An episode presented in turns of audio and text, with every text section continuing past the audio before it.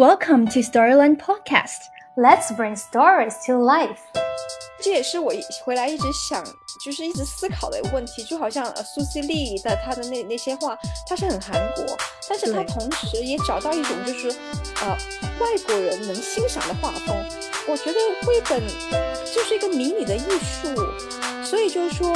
这也是我觉得很享受，就这种视觉的盛宴的这种感觉。那我觉得写这些小童书太好玩了，就是什么都可能的。Hello，大家好，我是童书研究所公众号的主编清月，也是今天的主播。今天这期节目呢，是童书研究所时隔近一年后中文播客的回归。呃，我是带着非常激动的心情，邀请了一位非常特别的嘉宾童言来到节目中。首先呢，我想请我们的嘉宾来和听众朋友们打一个招呼，也顺便做一个简单的自我介绍吧。Hello，大家好，我是童妍。然后过去七年，我一直在啊三明治是专栏作家。最近我出版新最新上市的童书，啊、是前年、去年还前年拿到了 啊悉尼图画书奖的首奖。两个星期前也很幸运的获得了博洛尼亚童书展的新人奖提名，所以在那边也。啊、我刚从那边回来，然后呢，也看到自己的书在那里摆出，在当地的图书馆也有展出，所以非常幸运，也谢谢谢谢清月的邀请。对，童言是一位资深的写作者，他之前是三明治写作平台的专栏作家和签约作者，并且他个人呢有着非常非常丰富的异国生活的经历，目前是居住在瑞典的宜家小镇，对吗？对的，对对对，然后他近两年是多了一个新的身份，就是童书创作者。其实这也是为什么我们今天邀请他来到我们节目的主要原因。哦，所以我们今天就准备在节目中跟童言详细的聊一聊逛展的经历，还有他这本刚刚上市的获奖作品。那我们现在就开始吧。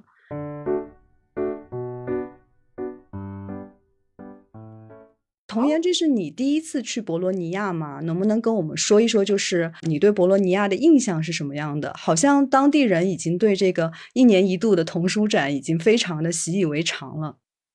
是的，这是我第一次去博洛尼亚，因为它已经有六十年历史了嘛，所以就是整个城市，我觉得就是都很很很习惯，就每年都会有这些展出。我博洛尼亚这个城市，我觉得很美，因为嗯，这是一个很古城，而且很有啊、它的艺术传统已经很久了，所以它那有当地有个艺术学校，然后它的插画系其实是在就是在欧洲是蛮出名，而且听说非常难考。然后那里到处都是学艺术的，就是有与艺术有关、学艺术的学生。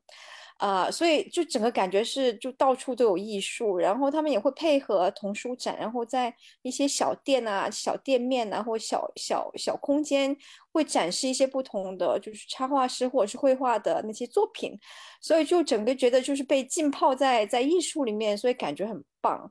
然后童书展的话啊，就是刚开始去我还蛮意外，因为因为因为觉得是童书嘛，可能就带小朋友，但是去到那边。去到那边就发现，就是小朋友都不让进，只能十八岁以上，因为这是专门给那个嗯呃出版商，还有就是出版商还有插画师做做就是写作者这些交流的活动，所以啊、呃、就是小朋友是不能进去的这样子，所以我这个还蛮意外的，但是后来我也能理解啦，因为可能这个就是只是谈谈事情的地方，对所以对对于小朋友对可能可能就没有多大吸引力，嗯。嗯，你刚才也提到，就是今年是博洛尼亚童书展的第六十年。那我注意到，它其实也是所谓的后疫情时代，它第二次回归。去年底的时候，我当时采访一位童书作家，他就提到，他去年去了童书展的现场，当时是非常非常的冷清。所以我看今年的报道，似乎今年才算是童书展真正的回归，或者说真的迎来了春天。所以你当时在现场是怎样一种感受？因为就是知道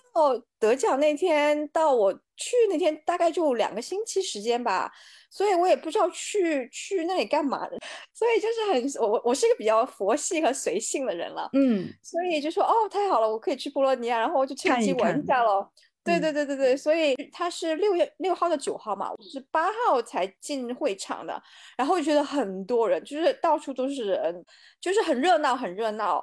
而且场地很大，我记得就是我从早上去到下午四点多出来，我脚好痛，就因为逛 逛逛的好痛啊，就是很多东西逛，就是觉得呃，就而且就是我觉得刚开始也需要点时间来就弄清楚去哪里，就是啊想去哪个地方怎么走这样子，就会场蛮大的了，嗯，所以对，所以就是觉得就是感觉人很多，然后就会场很大，很热闹，对。嗯，因为你给我们写了一篇逛展的经历，然后在那个文章的一开篇，你有讲到说你在准备打车的时候是遇到了另外两个人，然后其中一个人好像是带了一本是给盲人看呃做的绘本吗？他是他是在一个就是这种呃平台上，它其实是电子的。嗯，然后，然后他就给我就就是很短暂的，就是给我演示了一下，就是这个也是我觉得非常非常新奇的一个地方，就是我觉得从就好像绘本，其实我发展过来可能有可能有就是摄影绘本、非虚构绘本，或者是剪就是这种这种就是这种就立体的绘本，或者是。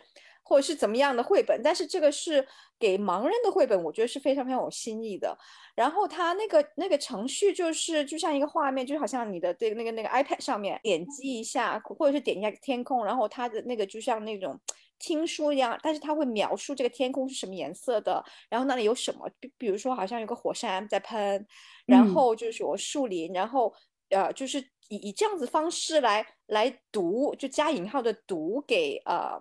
读给那些盲人的小朋友听的是啊，然后但是只只可惜，就后来我我后来就是我们回回来之后想约他，然后他都没有怎么回信，可能忙或怎么样。但是他就我们就在车上聊了一下，他就说，因为他好像参加过一些啊那些讲座，就关于盲人的，因为他们开发这个嘛，所以他就说，其实很多小朋友并不是天生。呃，就是呃看不见，他可能是后天，所以他们就是说还保留着这种想象力，然后这样他们做出这个就是想让就是就是激发他们这种想象力，就就带他们进入这样的一个想象力了。他应该是就是说他提供这种呃就平台作为服务，就是说他会跟很多漫画的出版商聊，然后然后就给他们提供这种服务，然后结合就就就漫画不不只有呃文字版。它还有这样子的，就给盲人的，就是这种平台版这样子。嗯，就像我们的一些，比如说微信读书或者很多平台上也会提供一个听书的服务，然后盲人的话就可以通过这种描述去想象那个画面中的场景。对对，是的，是的，嗯。嗯，我另外我在你的文章中看到说，因为你的书是获得了最佳童书奖的新人奖提名，然后当时也是在 Amazing Bookshelf 特展上展出了。你你去到现场的时候，其实好像最开始是迫不及待的直奔这个展区去寻找自己的恐龙先生，然后 当时的心情是不是特别特别的激动又期待？对对对，因为整个就是觉得像梦幻一一样，而且就是当时还觉得，因为啊。因为就是我在那个网站上，其实我我去的时候查了一下那个呃博洛尼亚童书展，然后没看到我的书，然后我也觉得天呐，我觉得不大可能吧，就是我书 就觉得怎么会突然就拿就是能能去到那么远的地方，能来到意大利，所以我觉得可能是真的是摸到那本书了，我才能就是真真切切感觉到哦，我就是我和我的插画师就是呃。写的这本书终于真的是来到意大利这样子，然后还有就是因为他那都是就是吊着，就是我我说就像门帘一样，就是用书做成门帘一样，然后那些书都吊着嘛，然后然后其他有很多来自世界各国。各国各地的不同语言的的的的书，然后我觉得哇，自己好荣幸，就 在那么多的书里面被选中。然后后来我也去了那个图书馆，看了我的书在那里展出嘛，嗯，然后也觉得特别幸运，因为那个就是当地的那个图书馆是在一个非常非常历史悠久的一个一栋建筑物里面，它里面的那个儿童，它里面的那个呃儿童图书馆，所以。所以呃，所以去到那边，然后看到展中，我拍一张照片。然后当时我也就是也约了悉尼的编呃悉尼的那个就是负责人，然后跟他就是我们一起看了这本书。然后呢，他给我照了一张照片。对，所以是就是你发给我的那一张吗？对对，是的，是的，嗯，是的。我当时看到你拍的那个 Amazing Bookshelf 的那个照片的时候，看到那些书吊在半空中，我就觉得这个设计特别的别致，然后忍不住自己也脑补了一下，就很有一种畅游在书的海洋中的那种感觉。那那你当时在那个展区，你有哪些印象比较深刻的绘本吗？啊，有一有有几本吧。就首先，我觉得整体感觉是大家的颜色就是很丰富，就是我觉得整体，我我我形容就是说我像掉进糖果店里的孩小孩子一样，因为我是一个非常喜欢视，虽虽然我。不会画画，而且我画的很丑，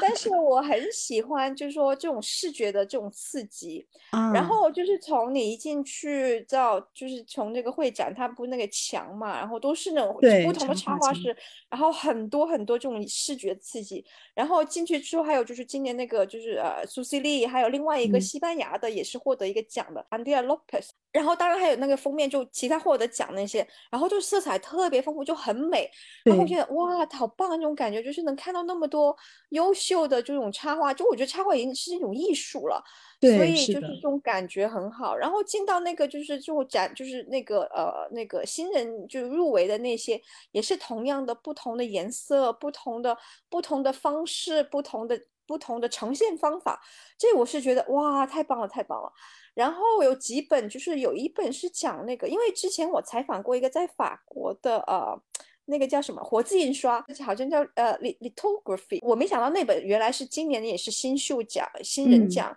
所以感觉蛮有亲切感的。然后还有有一本入围的，就是好像他那个呃，就是特别提到的那其中一本是叫什么啊？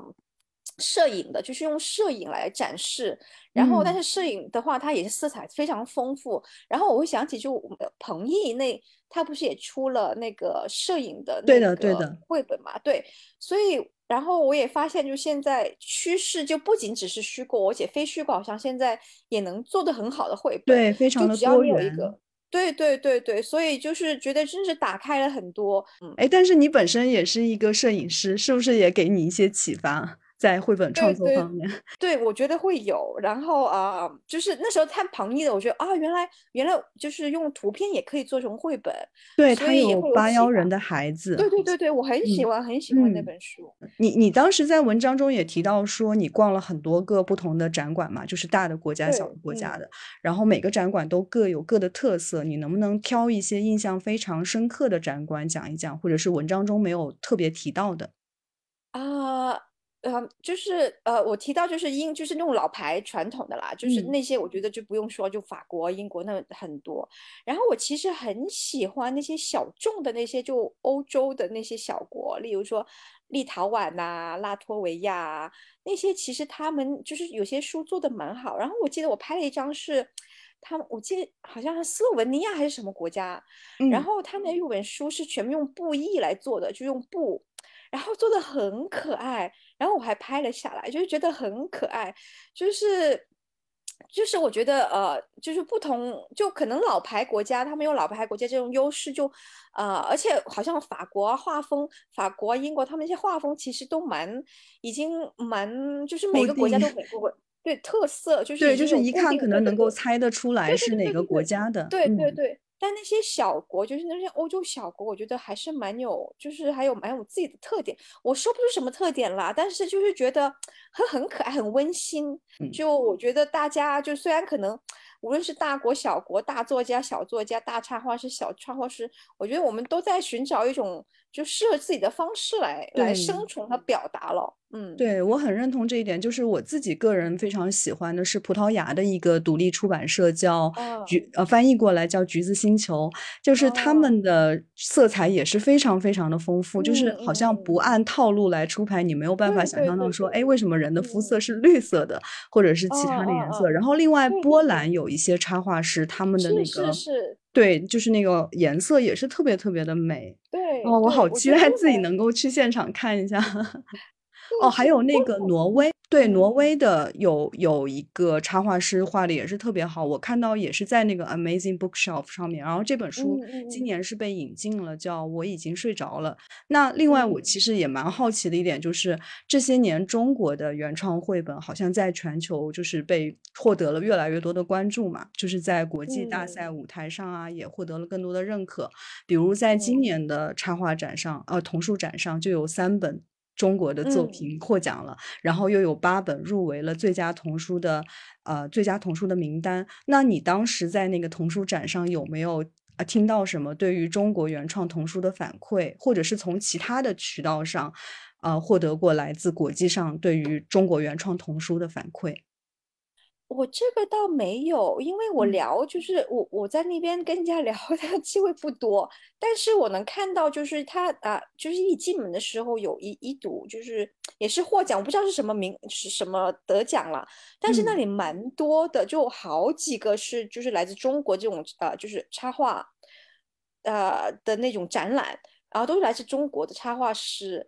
所以嗯我觉得就是我还是蛮惊喜，就是说哦，有那么多的就是中国的插画师入围，而且被他们作品被看到，而且就是。呃，而且就是还有还有就是，我记得好像在就是在那个当地图书馆那里，他们那里摆了几张画，就是来自台湾的，嗯。然后特别有特色，就是觉得，所以这也是我一回来一直想，就是一直思考的一个问题，就好像呃苏西丽的他的那那些画，它是很韩国，但是他对。同时也找到一种就是呃外国人能欣赏的画风，同时又保留了他自己就是说亚洲的这种画风，所以我觉得这也是就是说呃就是中国插画师就亚洲插画师吧，就想走向世界，也是在寻找这种平衡了，就是说。尤其是好像我觉得有，就是我们就中国的这些画风，有些是更有特色，但是可能有时候就很有特色，但是同时你又用找找找到一种，就是说能让外能让西方文化能理解你的这种那种画风，所以我觉得这是还是蛮难的一个平衡咯。所以我当对，然后我看到就今年入围的那么多，我觉得就是也也挺挺，就是觉得很自豪，因为毕竟绘本的话，真的是还是就是西方的西方的，就是呃这种还是西方占了大多数，对中文呢还是少，很少很少，所以所以慢慢来吧，我觉得就是，而且中国我们那么大的一个国家，然后那么多学艺术的，那么多学插画的，就能，而且那么多能做艺术做得好的，我觉得总会有有机会能让更多人看见。对啊，而且你的书去到了博洛尼亚童书展的现场，也是起到了一个非常好的宣传和输出的作用。对，希望吧，希望，嗯，对对，嗯你你当时在逛展的过程中，就是你有写到说，当时非常好奇韩国的童书为什么可以走向世界，嗯而且你当时是。呃，就是咨询了韩国馆的相关人士，得到了回答。那你还嗯有什么困惑是在现场得到了其他人的解答了吗？啊，还嗯，我记得就我吃中午饭的时候，刚好我旁边就座位一女士，然后我们就是在就是我们在就是就就买了一个三明治，在外面一个石头上坐，然后她过来就跟我跟我就是坐在旁边，然后我一问，她是那个呃那个牧民馆的那个其哦中一个负责人，然后他们就指出关于牧民的书，就他们买了版，就从他们的就是那个创作者那个家人那里买了版权。嗯还是代理，我不知道。然后呢，就是专门出牧民的。然后他就说，就是可能很多画风，他就说好像呃法国、英国、瑞典，他的那个画风一看就知道。所以还是就是说，你有没有这种，就是用另一种，就是可能当如果你要呃想让更多人注意到你的画风，那可能还是要非常突出的。而且当时嗯我很大的感受就是，好像那个那个呃插画师那种呃插画墙那么多那么多，全世界的人插画，你要真的是能就是说能突出你自己特点，真的是要寻找一种很特别的方式，然后或者是可能还要大胆一点，还要就是。而且我觉得可能还是要跟幸运有关系，有些时候真的是 就那么一点点幸运，对，就好像那苏西丽，她说她当时就是拿着去，然后，然后他其实第一本，我觉得他的那个《爱丽丝梦幻仙梦幻仙境》到后面的是很不一样，对的，但是就他有一点他自己的特色在里面，就是这种混合的，就是不同的方式来表达，所以我觉得这可能也是呃，就是他能取得成功的一个地方。还有之前那个月亮冰激凌，我很喜欢，嗯，白希娜也是就哇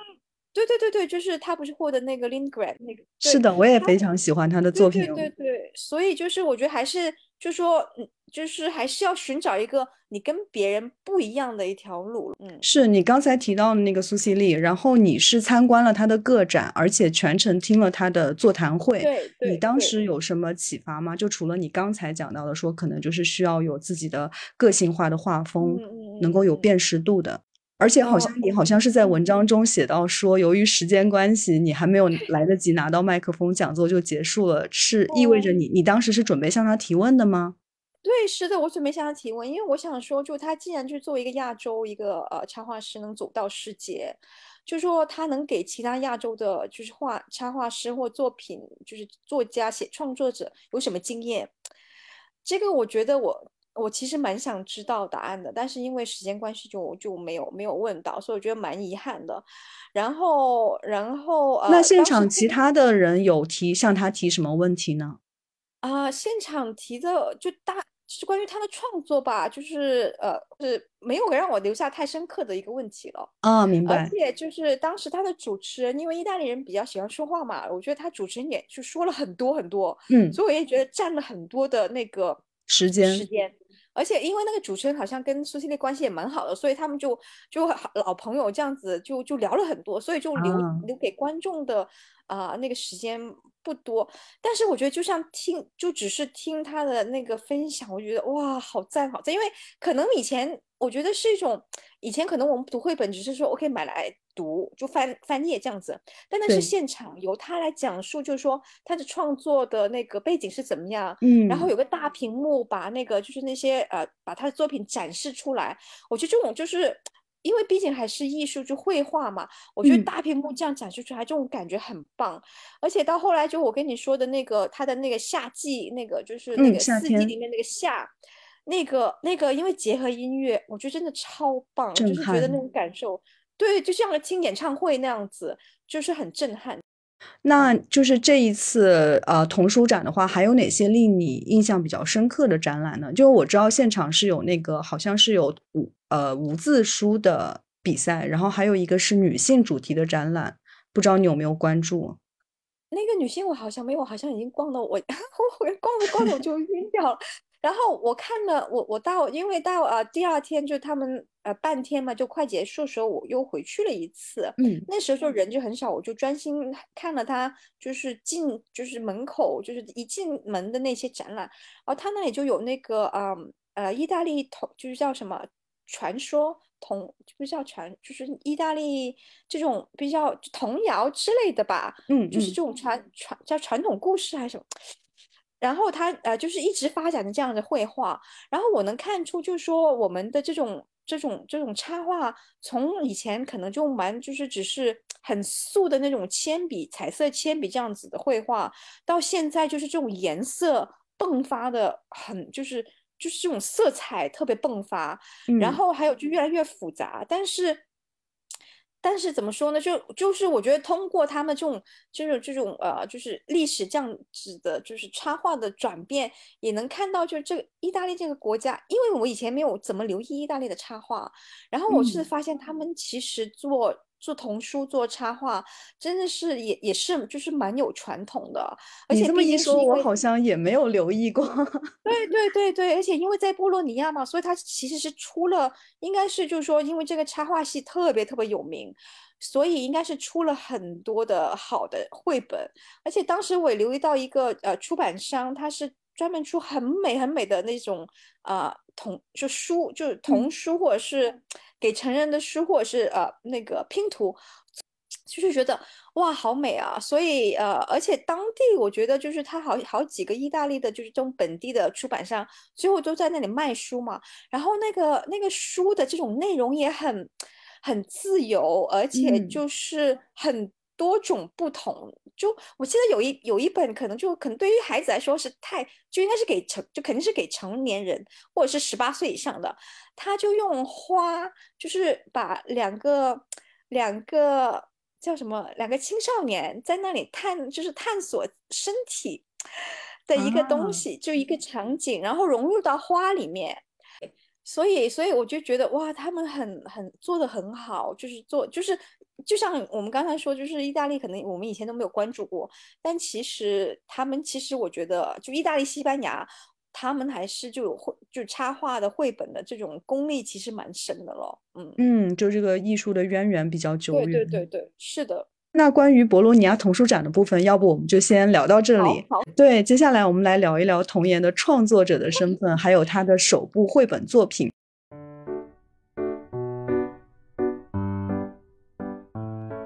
这本书《恐龙先生流鼻涕以后》就是一本新鲜出炉的书。那首先可以请你为我们的听众简单的介绍一下这本书的内容吗？啊，这本书内容是关于一个就是恐龙先生，然后他以前他就是他有一个很 很大的绝技，就是会喷火。然后因为他是会喷火嘛，所以他就在他就是一个明星，就是这个原型我就是想到是哥斯拉。然后呢，他其实是哥斯拉的扮演者，所以他的他的那个他的那个专长和工作就是在电视上喷火。但是有一天他就突然打了个喷嚏。然后呢？然后他在片场的时候本来想喷火器，结果就喷出一一大片水出来。然后之后之后就是就是看他就是他怎么就失去了这个喷火能力，但是有又有了这种新的，但是他不想要的喷水能力。就然后就就之后就讲他如何跟他新的这种能力相处，然后发现新的自己这样的一个小故事。哦，我刚才你说的时候，我特别怕你会剧透结果，幸好没有。对，那这里其实我我是想特别提一下，因为我之前一直是三明治公众号里面童颜专栏的读者，忠实读者。然后同时因为工作的关系，我自己也是持续关注着童书还有童书奖项的动向。所以当我当时看到就是你获得信宜图画书首奖的时候，我第一时间就非常非常的好奇，在想说这个童颜是不是我一直读的那个童颜？然后我就去查了一下，看到了你当时就是接受的一些采访，确认了真的。是同一个人，所以其实，在很早之前我就埋下了那个种子，就想说，哎，未来等这本书出来的时候，我可以去采访一下童言。然后现在我算是实现了我的一个小的心愿。那那其实这个时候也带出了我一个问题，那就是因为你之前写的大多数是面向成人读者的非虚构作品嘛，那你是为什么会想到来创作绘本的？就是你你你创作的时候是就想到有说这个我我就是有一个创作故事的想法，还是说我是要写给给孩子的，我觉得是因为，我觉得因为我从小的，就是就算我长那么大，我觉得我我的想象力还很丰富，就是说我的想象力还很像小朋友一样。然后那时候因为就是我们在新加坡的时候，呃，就每天我们会借很多书给小朋友读，因为我有两个孩子，读着读的时候，我就心想，其实我也能写啊，为什么不去写一下呢？我最记得那一瞬间，就是我去新加坡的一个很小的一个书店。然后大部分都是外文书，就外文的绘本啦，同就是中文的绘本很少。然后我心想，我也能写，我一定也能写。然后我我写完之后，肯定就中文绘本，我肯定也能，就是来到这样的书店。因为其实那时候我我有这种念头，但是因为呃，因为找插画师很难，所以我也其实哦也放半放弃了。但是因为就在我站在那个书店，我就自对自己说，嗯。我一定要，我我真的能不能写的，我相信我自己能写的，所以我就继续找，然后我我就平时就创作了一些小故事，大概十来个吧。呃，我同时也是在一直在寻找合适的插画师，其实合适就是主要就是说不用 我怎么，就是可以不计酬劳的跟我来合作这样子插画师。就就也是机缘巧合啦，然后就刚好就就找到佩佩，也是就是说孔佩佩和他的先生，也是就是说孔先生的插画师，他也是就是我们志同道合，都想就为插画做点什么，就为华文就是原创插画做点什么，所以他也很慷慨，就是说没有计较我一分一分钱，然后我们就这样合作，然后就这样子就就出来了这本绘本，就当当时我给他对我当时我把我的那些故事给他挑，他就挑了这。个，所以就是就这样开始的。你创作这本书的时候，当时是身在新加坡，然后现在你又住在瑞典。就我这里就是特别想问一下，就是新加坡和瑞典的那个童书，你你之前有关注过吗？或者现在有没有关注过？就他他他们比较偏爱的主题是什么样的？我觉得在新加坡，其实它原创的更多是跟它本土文化有关，就它会文化特色特别浓。啊，这也是我当时我在新加坡也参加了一个，就是加入了一个绘本群啦，就是在在新加坡的呃，在先报一些创就是创作者，然后他们他们呃就是就有一两次经验交流这样子吧，然后他们就说，如果你想创呃，首先华文会更难，因为他那里其实华文的童书那个市场很窄。啊，然后，所以他很很多都是用英文创作，而，用英文创作呢，他会更希望你就是说会讲新加坡的故事，就关于新加坡历史啊、文化啊，然后或者是非常非常传统的那种，对对对，或是非常专业，就是专门的一个课题。就有有一个外国人，他就在新加坡，哎，就是出了好几本书了，然后他那时他的那个专门就是讲关于好像呃孤独症还是什么什么，就是儿童的这些。有一些有一些病症这样子的，啊，就是特殊特殊需求、特殊需求的这样子的一个一个一个病症的一样书，然后他就专门负责这些的，就他他们专门写这个话题的，所以我觉得是很可能是蛮窄的，局限，嗯，对对对，很局限。然后瑞典的话，因为因为家庭的原因嘛，所以就是说我们瑞典的就是差就是绘本很多，啊，然后我觉得他们。他们的嗯，就话题啊，什么都很很丰富，就是没有什么局限，什么话题都可以讲。嗯，然后画风的话，我觉得会相，就好像，我就我跟那个牧民那个去专门负责牧民那位女士，她说啊啊，那个瑞典的画风也是蛮容易看出来的，就色彩可能没有那么浓艳，没有啊意大利啊、法国啊那么浓艳，他们就可能会素一点点，我感觉。哦，那可能是不是跟那个北欧的文学对对对，我觉得可能还是有一点点，对，有一点点影响的。所以就是说，我也尝试去看，嗯，一个就是一个国家的文化对他们的这种这种这种表达，这种艺术会有什么影响？但是就总体看下来，啊，我觉得可能很很肯定还会有一点点影响啦。但是我觉得大多数就是说有时候也没有不是绝对，但是北欧的好像瑞典的还是蛮蛮容易能看出来的。我觉得就有些画风啊，有些就是这种这种呃这种叫什么，呃呃呃呃，就是颜料的使用啊，这样子就色彩色彩的搭配，嗯，对对对对，还是有一点有一点点的呃呃那种文化体就是体体现出来的。嗯，你前面讲到，就是你一直觉得自己是一个充满想象力的人，然后我感觉就是恐龙先生的这本绘本也是非常的充满了想象力和童趣，而且他的那个整个故事是挺有张力的。我我就是在那个绘本中，我们会提到一个词叫翻页的艺术嘛，那我就觉得这本书就特别。充分的体现了什么叫翻页的艺术，它的故事情节就是那种一环扣一环，就让读者特别迫不及待的想知道，那接下来遇到不同的状况的时候，恐龙先生会怎么做？那你这个具体的创作过程是怎么展开的？就是前后创作花费了多长的时间？然后你实际创作的过程中和你开始的预想有没有什么不同，或者说有没有遇到什么挑战和困难？我其实觉得绘本的话，就是最大的困难还是落在插画家上面。插画师，其实我觉得文字作者就是那时候我看一本书，他就说文字作者和插画师他们的关系就像啊，文字作者是提供那个那个线，然后呢，然后插画师是提供上面的珍珠啊。我也听过这个比喻，对对对对对对。所以就是，所以我觉得其实我我我。说实在蛮简单的，我觉得。那你真的是天赋型选手，因为我觉得写非虚构好难呢，就是觉得哇要花费很多情绪，呃，而且要采访。然后我觉得创作这样子的童书，我觉得就是很好玩，就是觉得哦，我有一个想象力，我就想把它写，然后就是我有什么想象力，把它放在文字上面就好啦。然后而且就是。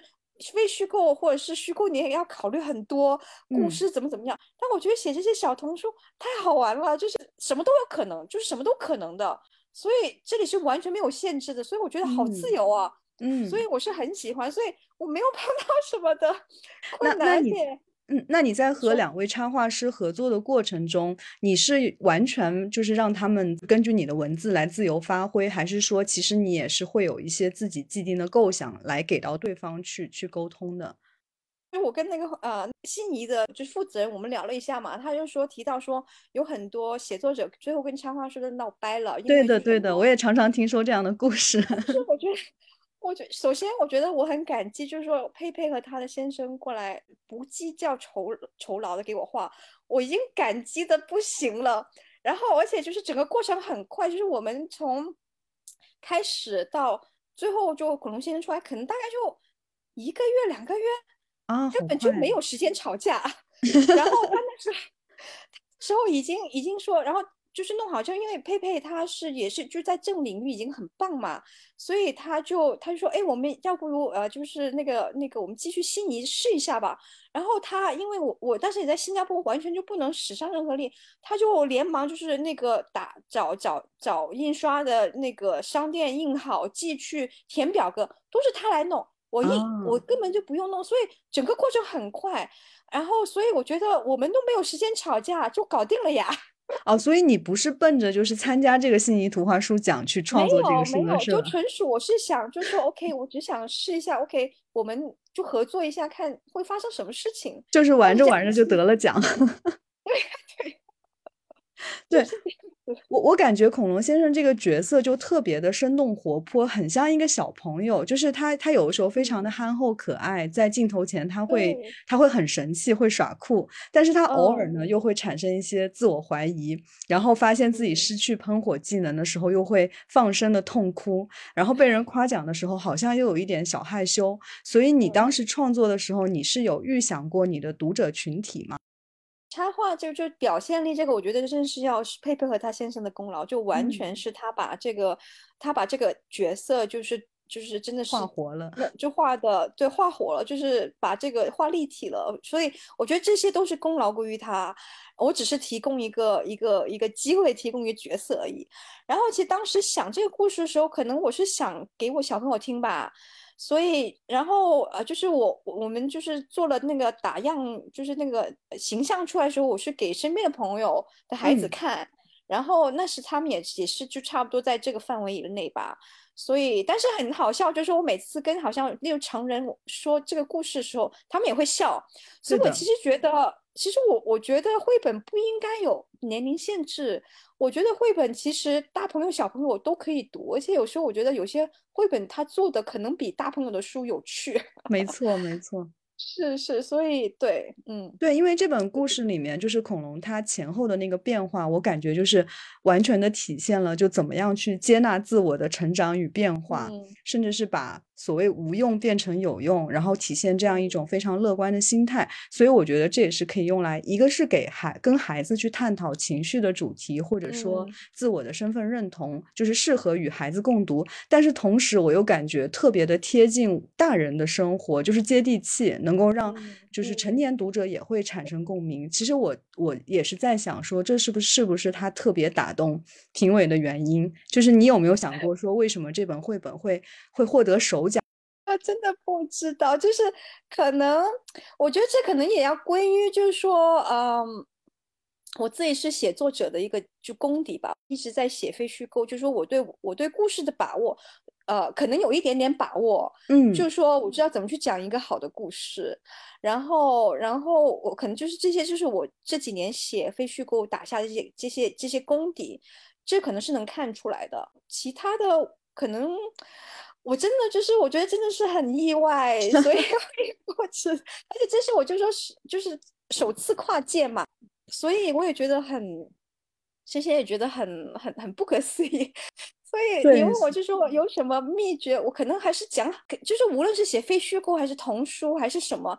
最重要的还是打动自己，就是说，你觉得你自己相信这个故事一个好故事。第二，我觉得故事的元素还是不能缺的咯，就是还是归到你的基本功，就是说你这个人物设置他的这些呃遇到了什么，他怎么去他怎么去处理，他的反应是怎么样。然后，对我觉得这些还是跟就是无论讲什么故事都是一样的，对。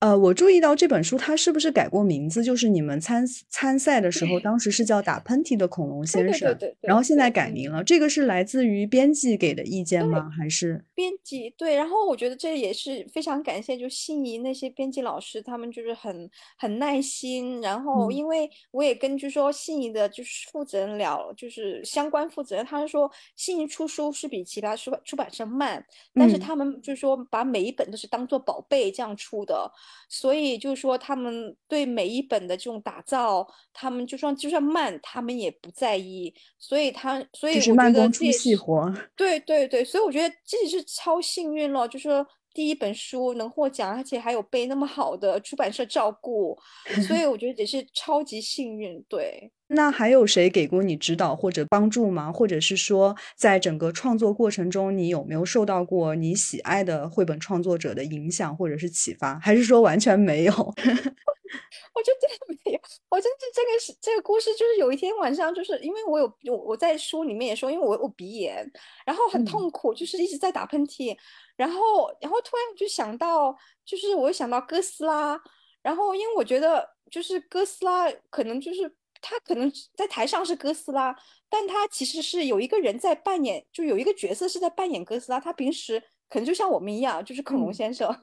所以然后就嗯。把两者给就说 OK，那恐龙先生不喷火，那我们喷水，像我一样感冒了，然后一直在喷水，那他会发生什么事情呢？就是这样一个一个一个故事出来，然后就那天我就哄娃，然后晚上，然后第二天我就开始写这个故事了，然后就是这样出来了。我发现了，你就是一个非常直觉型的创作者，就是有了灵哦感之后，就像那个水一样，很自然的流淌出来了，就没有对对对太多的去构思或者说搭建这个思前想后。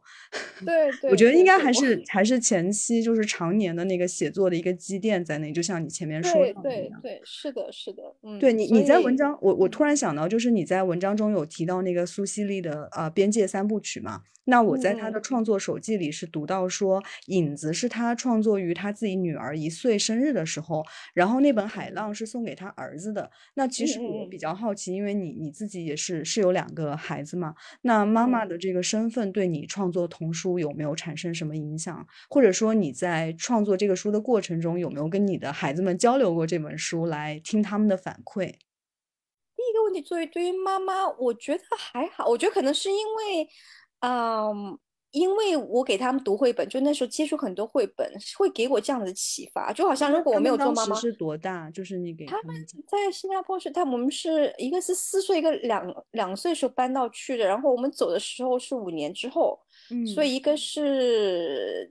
九九一个一个是九岁，一个是七岁，对，所以那时候就是如果没有他们的话，我可能就很很不会什么机会接触同呃绘本，嗯，所以因为他们给我这个机会去接触绘本，而且大量大量的绘本，所以我觉得这个可能就是我作为妈妈的，就是跟绘本的这样联系。但我觉得创作的话，我觉得，我觉得，我觉得妈妈这身份对我来说没有什么影响。嗯就是我觉得我我最终还是一个创作者，而不是谁的妈妈。这我觉得这是我的身份。至于就是说，呃，创造出来的时候，我呃，我给他们就是那个形象，就佩佩那时候画出来的时候，我给他们看过，然嗯。后给他们给一些意见，但是我同时我有给其他小朋友看过，所以我觉得我把他他们当做是其中的小朋友的一个，而不是说他们是我的孩子。至于故事的话，我也会发给我不同的朋友给他们读，因为可能因为我的孩子们，我觉得还是有偏见的吧，而且就是说我可能只是当做一个，就怎么说呢，我不就是我想更收到更多更公平一点的建议，而不是说只是限制他们。对对，我印象很深刻的是，在你的嗯文章的开篇，你写到说，得知获奖消息的时候，还以为是一场梦。作为一位新人创作者，你一上来就屡屡的获奖，我觉得这个起点是非常非常高了。那那你觉得这段获奖经历对你的创未来的创作和生活有产生什么影响吗？我觉得会跟我给我自信了，我觉得会嗯给我更多的自信，就相信原来我真的可以。就是而且就是说，因为我经常跟人家说，我用了快一年的时间来找这个插画师，然后我们等了，就是从参赛到最后现在出版，应该等了差不多两年多，两年半吧。嗯两年半，所以整个过程很漫长，而且就是刚开始，就是从我刚开始想去做童书，到后来现在我终于见到这本童书上市，我觉得这个就是真的是，很梦幻的过程。而且就是真的是坚持。我觉得是说，如果你你你你直觉觉得 OK，这是你喜欢做的事情，你想去做，那那就是坚持。然后我相信宇宙是会会给你惊喜的，就是说，而且不用就是不是带着很目的性的去说 OK，我一定要去拿奖，说我一定要怎么怎么样，而是就是说我真的是喜欢这个，我想做，然后我就嗯觉得可能会有更多的比你想象更多的收获。那我觉得你接下来是不是会继续创作绘本呢？我其实现在已经开始在做动画片了。哦，是吗？那可以跟我们透露一下你的灵感，或者是有什么计划，方便哦透露一下吗？可以啊，因为是我我住在这宜家小镇，然后刚好我的邻居，我觉得这也是梦，就是就是叫什么梦幻组合。联动，我的邻居就是我的邻居是呃来自苏格兰的一个呃插画师，他是做那个也是做那种呃叫布艺的设计，就是这种、啊呃对，所以他是很有这种创作的，就是这种绘画的功底。哦，因为我们都在小镇，然后我们就说，那我们而且这也是关于宜家，然后我们现在就做了一个关于这个小镇的一个动画。刚好又碰到也是同在小镇住的一个来自澳大利亚的一个音乐啊、他是专专门做音乐制作，就配音配音嗯效，所以我们三个人就做了这样一个小动画，大概三分钟左右。反正我已经放在我的 YouTube 的呃频道上，嗯所以就是说呃，这也是我想尝试的，就是我觉得现在可能会，因为我觉得在就是。除了绘本，及动画我也很喜欢，就质量好的动画片我很喜欢。对对，因为有嗯很多那个绘本是会改编成动画的，比如说 Julia 的那个 Donaldson 的，对然后也有很多绘本是改编自动画的，比如说那哦个拉脱维亚的那个插画师，他今年也是哦博洛尼亚插画童书展上也是获奖了，就是翻哦译成中文是叫报亭，色彩非常非常的丰富的一本哦绘本。对，所以说不定你们做的这个动画也可能会改编成绘本。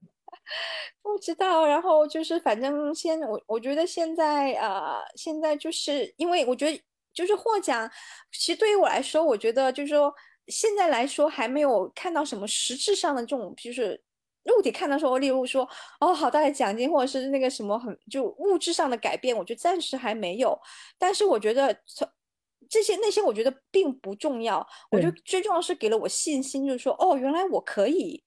所以这是给了我非常非常大的就这种自，就是增增强我的自信。因为我们童书研究所日常是特别关注童书和儿童的连接嘛，然后特别还也嗯是特别关注亲子共读的话题。那所以在今天这期播客的最后，我就是想邀请童言来推荐推荐最近你在看的绘本，或者你觉得有比较好的童书。啊、如果我现在就突然让我想起来，我可能还是月亮啊、